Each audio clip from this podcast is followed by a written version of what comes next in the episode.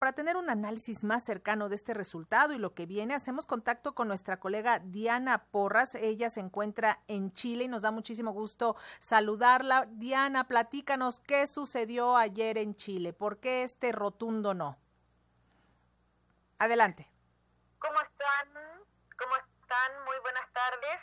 Sí, estamos ya en este día después del plebiscito constitucional acá en Chile. Ayer ya eso de las 8 de la noche se marcaba una tendencia con los porcentajes que daba a conocer el servicio electoral acá en nuestro país y que bueno, según los números ya en casi un 100%, eh, como tú lo adelantabas, eh, Lénica da em, este triunfo al rechazo con un 61,86% y en el caso del apruebo solo de un 38,14%.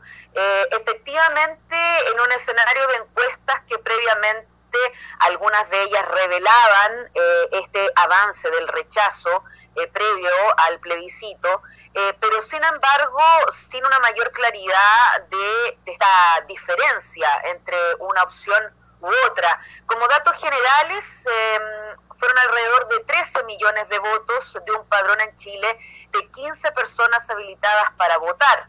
Una participación sin duda alta, con cerca de un 85%, pero aquí vale la pena mencionar que estamos en el marco de una votación obligatoria, un plebiscito de salida ante esta propuesta de nueva constitución hoy ya desechada, eh, que entonces era en un marco de votación obligatoria. A diferencia de las últimas elecciones, desde 2012, acá en Chile, el escenario de votación era de carácter voluntario, pero en ese acuerdo político del 15 de noviembre eh, de 2019, entre este acuerdo, fue que el plebiscito de salida fuera de carácter obligatorio. Bueno, en todas las regiones de Chile em, ganó el rechazo.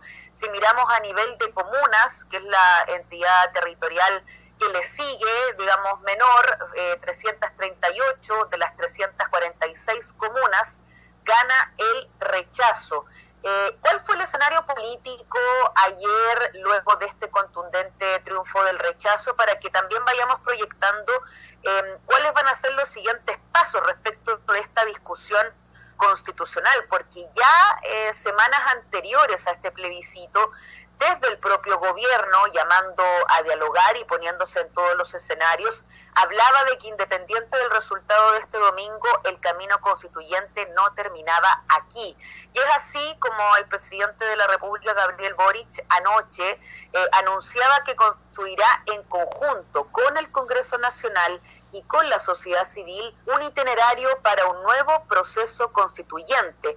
¿Por qué? porque de alguna manera se argumenta que el plebiscito de entrada, que es cuando se votó aprobado o rechazaba una nueva constitución, dejando atrás la de 1980, más allá de algunas reformas que luego se dieron en el año 2000 principalmente, eh, rotundamente ese electorado, con cerca de un 80%, había votado sí por una nueva constitución.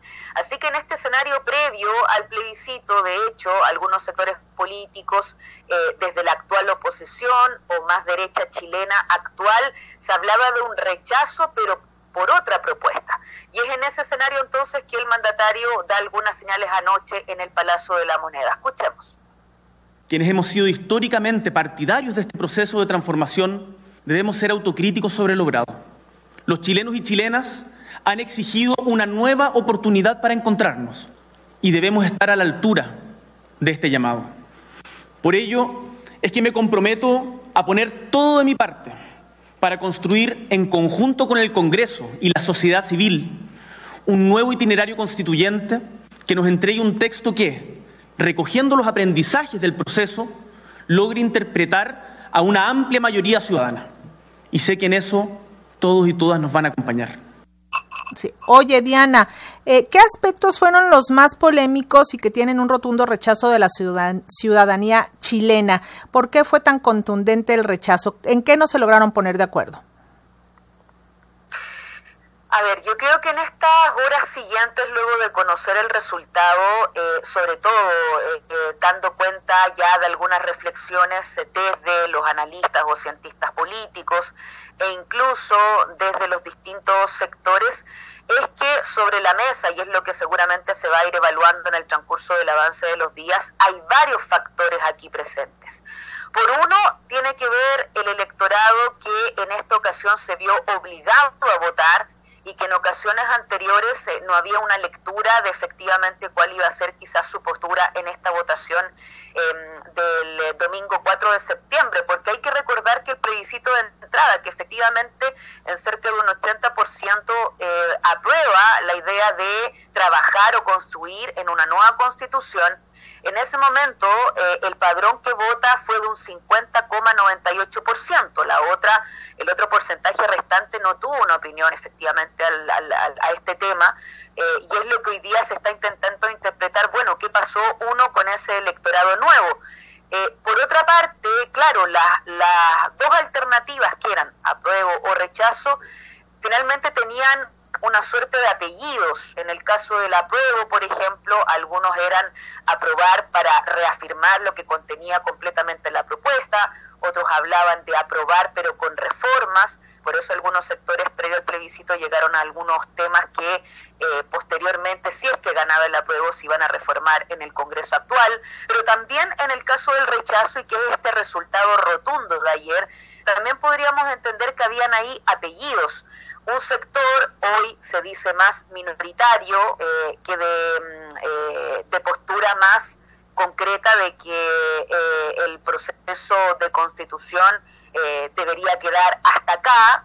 Otra parte que habla de que ganó el rechazo, pero pensando en una nueva propuesta, y he ahí entonces cuáles podrían ser, y es lo que hoy está abierto, Lénica, de cuáles son los pisos mínimos que algunos consideran que eran positivos en esta propuesta de nueva constitución, eso sí, ya desechada, pero que podrían ser pisos mínimos como eh, temas de género, como temas de defensa de la naturaleza, eh, como temas eh, que tienen que ver con los avances de los derechos sociales, como educación, salud, pero dejan las interrogantes, por ejemplo, del concepto de plurinacionalidad, o sea, cómo se da o cómo se va a poder hablar hacia adelante de este reconocimiento a nuestros pueblos indígenas y cómo eso se lleva a, un proceso nuevo constituyente.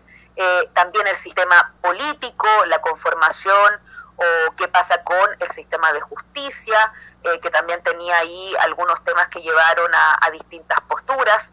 Son materias que todavía están bastante abiertas. Eh, las preguntas ahí entonces van por ese lado. ¿Cuáles de esos temas se podrían rescatar en una nueva etapa o proceso constituyente. Hay algunos de esos que pueden ser pisos mínimos o no, eh, y efectivamente los plazos van a ir pasando rápido. El presidente ha dicho eh, que va a convocar entonces a un una nueva instancia de conversaciones, ha dicho que nuestro Congreso Nacional en eso va a ser protagonista y es por eso que de hecho esta mañana una de las primeras reuniones que el mandatario llevó adelante fue con los presidentes de nuestras ambas cámaras del Congreso Nacional, en el caso chileno, la Cámara de Diputados y Diputadas y también del Senado. Este último, su titular, Álvaro Elizalde, también se refirió al respecto. Escuchemos.